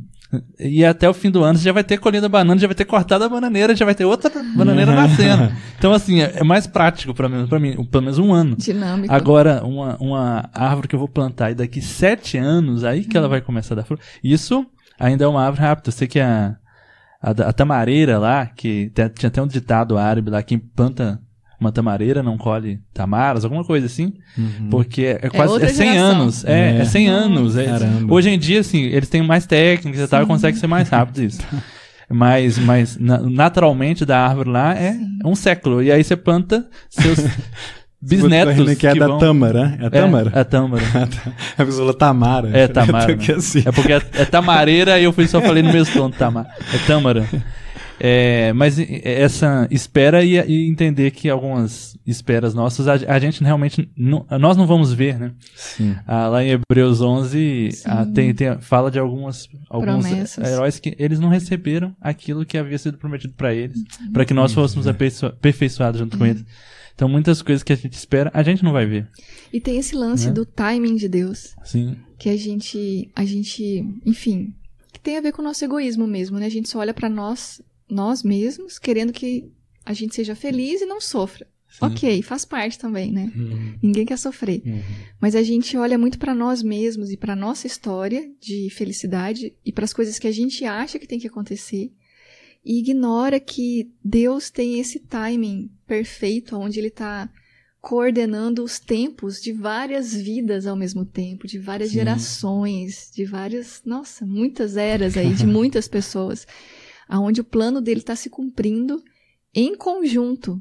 Então, é, uma coisa também que eu descobri que eu achei incrível é que as nossas esperas não dizem respeito só a mim, entende? As nossas esperas estão interligadas. É, igual Isabel, que esperava por, por ter um filho, a vida inteira ela queria ter um filho e não teve. Na velhice, ela engravida. Por quê? Porque o filho dela tinha a ver com o filho de Maria. Sim. E esse menino não podia nascer quando Isabel era jovem, porque Maria nem tinha nascido. Uhum. Entende? Então, Uhum. tem um lance de Deus coordenando vários tempos e fazendo isso de um modo maravilhosamente belo, né? E, e com muito propósito e com muito sentido.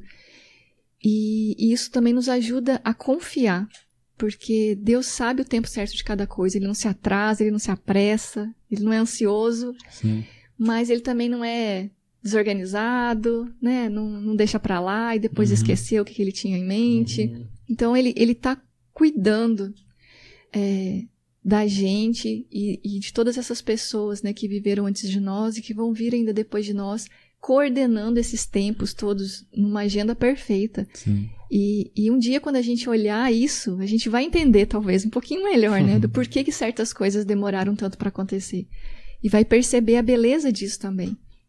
Então, por isso que é, é um desafio a gente esperar confiando nesse Deus, crendo que Ele sabe mais do que nós, né? Crendo que Ele vê mais do que eu sou capaz de ver agora. E, e enfim, esperando o melhor, né? Também, porque eu, eu vejo assim que a nossa dificuldade, a gente sempre espera o pior. Sim. E se demora, falar, ah, então Deus não tá nem aí pra mim, Uhum. eu não devia ter querido isso, não era a vontade dele, ou eu fiz tudo errado. Então, parece que a gente sempre tende pro desespero de pensar o pior e de achar que Deus não se importa. Quando o tempo inteiro a Bíblia está nos ensinando que ele se importa muito, né? Ele, ele, ele criou esse lugar para ele habitar conosco. É, ele ama cada um de nós, ele tem um propósito, sim, para cada um de nós. Ele está totalmente engajado com a nossa redenção, com a redenção de todas as coisas. Então, ele ele ele está envolvido nisso. Ele, ele se importa de verdade. A gente precisa aprender isso. Então, eu acho que uma grande lição que o Senhor é, nos dá a oportunidade de aprender na espera é quem Ele é. A gente está querendo muitas coisas, mas aí é como se Deus falasse assim: olha, ok, mas tira os olhos por enquanto disso aqui que você está querendo e olha para mim. Deixa eu te mostrar um pouquinho mais quem eu sou. E aí, quando a gente conhece um pouquinho mais de quem Deus é e aprende um pouquinho mais sobre Ele, é, a gente aprende a confiar. E aí a gente aprende a esperar certo. E, né, sem colocar essas coisas no lugar de Deus também. Sim. Amém. Amém. Ô, fala um pouco desse livro também, Unidade Perfeita, Vanessa, pra gente. Pois é, esse livro, ele. Tem uma galera massa aí com você. Exatamente, ele foi feito em conjunto com várias pessoas, é, cada um escreveu um capítulo diferente e trata sobre a unidade da igreja, é, a vontade de Cristo para sua igreja imperfeita. E é muito difícil mesmo a gente pensar em unidade da igreja, né? Sim. No meio de tantas divisões, separações, conflitos. E, enfim, um pessoal muito legal se dedicou aí para pensar sobre isso. E, tem um pessoas capítulo meu- diferentes, né, assim.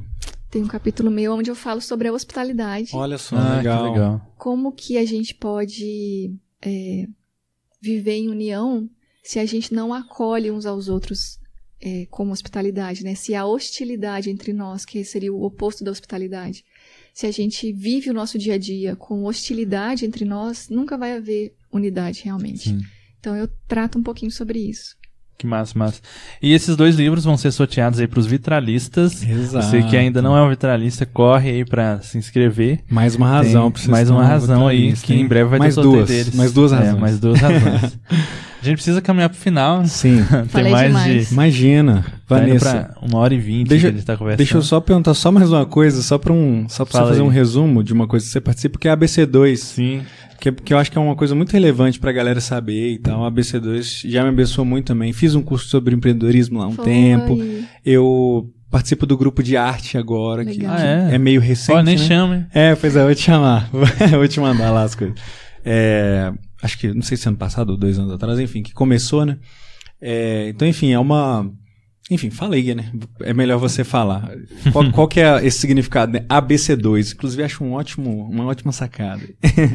É a Associação Brasileira de Cristãos na Ciência. Sim. Então tem dois Cs, aí por isso que Uhum. tem dois. Mas brincou um pouco com fórmula química e tal. Isso. E é, bom. e é um ABC ao quadrado, né? Só Uhum. que aí fica ruim de falar ao quadrado, então a gente fala ABC2. É. Sim. Mas a ideia é, é uma associação é, que surgiu em 2016 com o objetivo de promover um diálogo saudável entre a fé cristã e as ciências, as várias áreas de ciências, tanto humanas quanto exatas, filosóficas. Então, tem esse objetivo de trazer um entendimento a partir de uma cosmovisão bíblica para a compreensão das- dessas áreas. Então, havia assim muito muito conflito quando, por exemplo, cristãos entravam na universidade e de repente passavam a ter contato com uma bibliografia que na maior parte eram de ateus e sua fé era confrontada em vários sentidos para entender como conciliar isso. Então a BC2 veio para ajudar nisso. Então a gente Uhum. a gente tem várias iniciativas, então tem vários cursos como esse que o, o Bruno fez, é, de várias áreas diferentes também, tanto mais introdutórios como mais avançados. A gente tem grupos de estudos no Brasil inteiro, é, locais e online, tanto grupos dentro de universidades quanto grupos temáticos, assim, tem grupo de medicina, de psicologia, de arte, de tecnologia, de vários, várias áreas diferentes, é, justamente para promover esse diálogo e, enfim, tem palestras, tem debates, tem grupos de estudos, tem estudos de livro, tem várias atividades que esses grupos desenvolvem. Ah, nós temos também vários projetos desenrolando agora. É, tem um projeto muito legal chamado Radar, que está acontecendo agora, aonde a gente busca talentos, pessoas que queiram escrever e publicar sobre fé e ciências. Que legal. Então a gente lança editais que tem os prazos com as regras, né? Tem produção de textos mais curtos, é, como resenhas, estudos de livros, manuscritos, artigos, ensaios, enfim, são várias produções diferentes e tem os editais explicando cada um deles. E a gente remunera os premiados. Então, os primeiros colocados recebem um valor em dinheiro, justamente para promover a produção acadêmica nessa área, que às vezes é, é totalmente ignorada. É, é uma área ainda muito é, incipiente no Brasil, escrever sobre fé e ciências, a relação entre fé e ciências. Então, a gente lançou vários livros, nós temos várias coleções de livros Uhum. com a editora Ultimato e com a editora Thomas Nelson, de temas relacionados a isso, que nós traduzimos.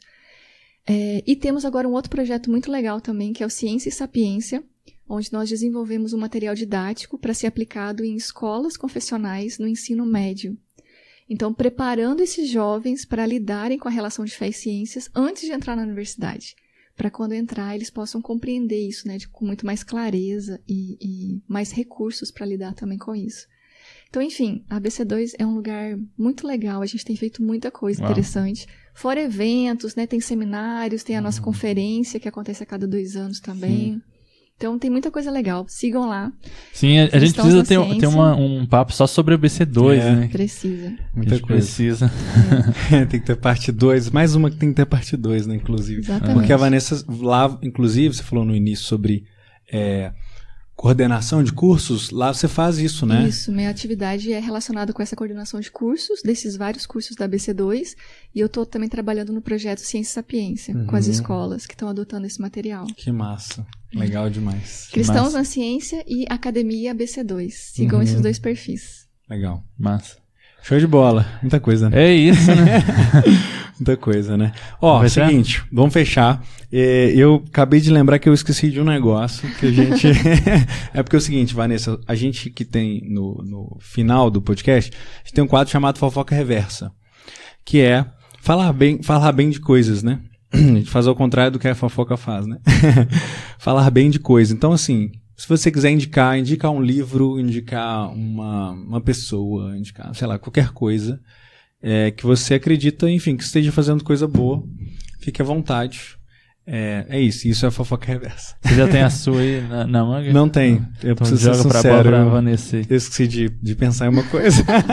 Você nem me avisou antes Enquanto a gente falava do, do livro, né, eu lembrei da música do Marcos Almeida, Esperar é Caminhar, né? Legal. Tem tudo a ver. Que tem muito a ver com, com isso, né? De lembrar que, que, que a gente tá caminhando enquanto espera, né? Exatamente. E é, a capa é- do... é, é ativo, não é você ficar sentado lá esperando acontecer, não. É caminhando. Sim. Uhum. E também, e a música também fala da ação de Deus que às vezes vai ser diferente do que estava esperando, né? E ele fala, quando espera o, mar se abrir, tu vem sobre as águas. Quando espera o fogo que arder, tu vens com a brisa, com o silêncio, enfim. Então, Deus não está é, sujeito, assim, é, a, a- ao que a gente está querendo que ele faça, né? Ele, ele simplesmente age como, como ele quer. Então, você pode estar esperando algo, mas não é aquilo que Deus quer, né? Então, me lembrou muito isso também da, da música. Sim. Esperar é caminhar do Marcos Almeida, então. Quem não é, eu ouviu... tenho que indicar alguma coisa relacionada com. Não, Não, qualquer coisa, coisa. né? Coisa você viu um filme que você gostou? É. Pode falar. Não, eu tô lembrando aqui porque tá muito fresco na minha memória. Ah. É um movimento relacionado com a literatura Ah, que acabou de surgir essa semana, que é a Palímpto. Hum, E o meu marido, Glaucio Zani, está envolvido com isso. E é um movimento de divulgação da literatura. E, Que massa. E, enfim, é algo muito legal que está surgindo, que também vai trazer textos, podcast, conversas de divulgação relacionado a essa área da literatura que é riquíssima. Então é a Palímpito. E aí, e aí inclui literatura ficção e, e outro, todo, outro tipo Todos de os tipos, literatura? poesia, Ah, pode te interessar. que interessante. Arroba Palímpito. Sim, sim, eu vi lá, que até seguiram a gente aí no, no- a página do Vitral, deu uma olhada lá. Muito legal, sim. Muito legal mesmo. Vamos, É, vamos pra você ver a galera em breve aí, então já. Sim, sim. né? Em breve a gente traz aí. Isso. É isso, eu, eu, eu, eu não pensei em nada, gente. Desculpa, Ok. perdão. perdão, na próxima eu preparo uma coisa, eu juro. Mas é isso, muito obrigado, É. Vanessa. Imagina, uma honra ter você eu que aqui. agradeço, gente. Sim. Muito, muito bom te ouvir. É, é uma disciplina, de- a 16 disciplina espiritual. é te ouvir. É, muito bom. É, Vanessa, obrigado. A gente conversou. Eu lembro que a gente trocou ideia lá na. Lá no. A gente tava almoçando um dia, né? Foi. Aí você falou, mas o que, que eu vou falar? Aí eu falei assim, poxa, tem um milhão de É um, é um grande, é só, é só É abrir assim que vem. É. Pois é. E eu Jorra. falei sobre, sobre a importância, né, do- das coisas que você falava em relação ao podcast, né? Porque é exatamente essa ideia da conexão, da devoção com coisas do dia a dia, assim, né? Sim. A gente derrubar esse muro que a gente que foi levantado durante tanto tempo, né, que os cristãos acham que coisas espirituais, né, usando aspas aqui, estão distantes das coisas do dia a dia Sim, e tal. sim. E eu acho que é muito importante todo mundo que é, tente costurar isso de novo, que esteja nesse trabalho. Acho que é um trabalho importantíssimo. Pois então, é, muito e, obrigado. e se sentir encorajado, né? Porque Sim, nós estamos trabalhando com Cristo, cooperando com Ele na renovação de todas as coisas. Então, Sim. tudo isso importa, né? Todas Sim. essas áreas da cultura, é, as diversas áreas de trabalho, vocação. Então, é encorajar o pessoal a continuar com isso. E vocês têm entrevistado pessoas muito diferentes, né? Uhum. Com várias atuações diferentes. Eu acho isso sensacional. legal. É, obrigado. Show de Obrigado. bola. Mais alguma coisa? É isso. Mais uma coisa, Vanessa? Muito obrigada, gente. Foi um prazer nossa conversa. Show de bola. Galera, é isso. É, você quer falar alguma coisa? Não, só seja um vitralista. Isso, exatamente que eu ia falar. E nos acompanha aí também, em todas as redes. Tem gente que, que, que escolhe um lugar pra nos acompanhar e só fica lá, né? Só fica no Spotify, nunca Sim. apareceu no Instagram ou no YouTube e tal. Então se inscreva um nos outros pulinho, lugares também. dá um pulinho lá. Manda um oi e tal. Isso. Às vezes esbarra com alguém assim, nossa, eu escuto seu podcast toda semana e nunca, nunca, Nunca comentou, viu, né? nunca, nunca É. fez nada, assim. Então, É o ouvinte 007. Então, é isso. se manifeste aí. Isso. E até o próximo episódio. Dá um tchauzinho pra aquela câmera do meio ali. Valeu, galera. Tchau, Tchau, tchau. gente. Tchau. Falou. Uh, bora. Oi.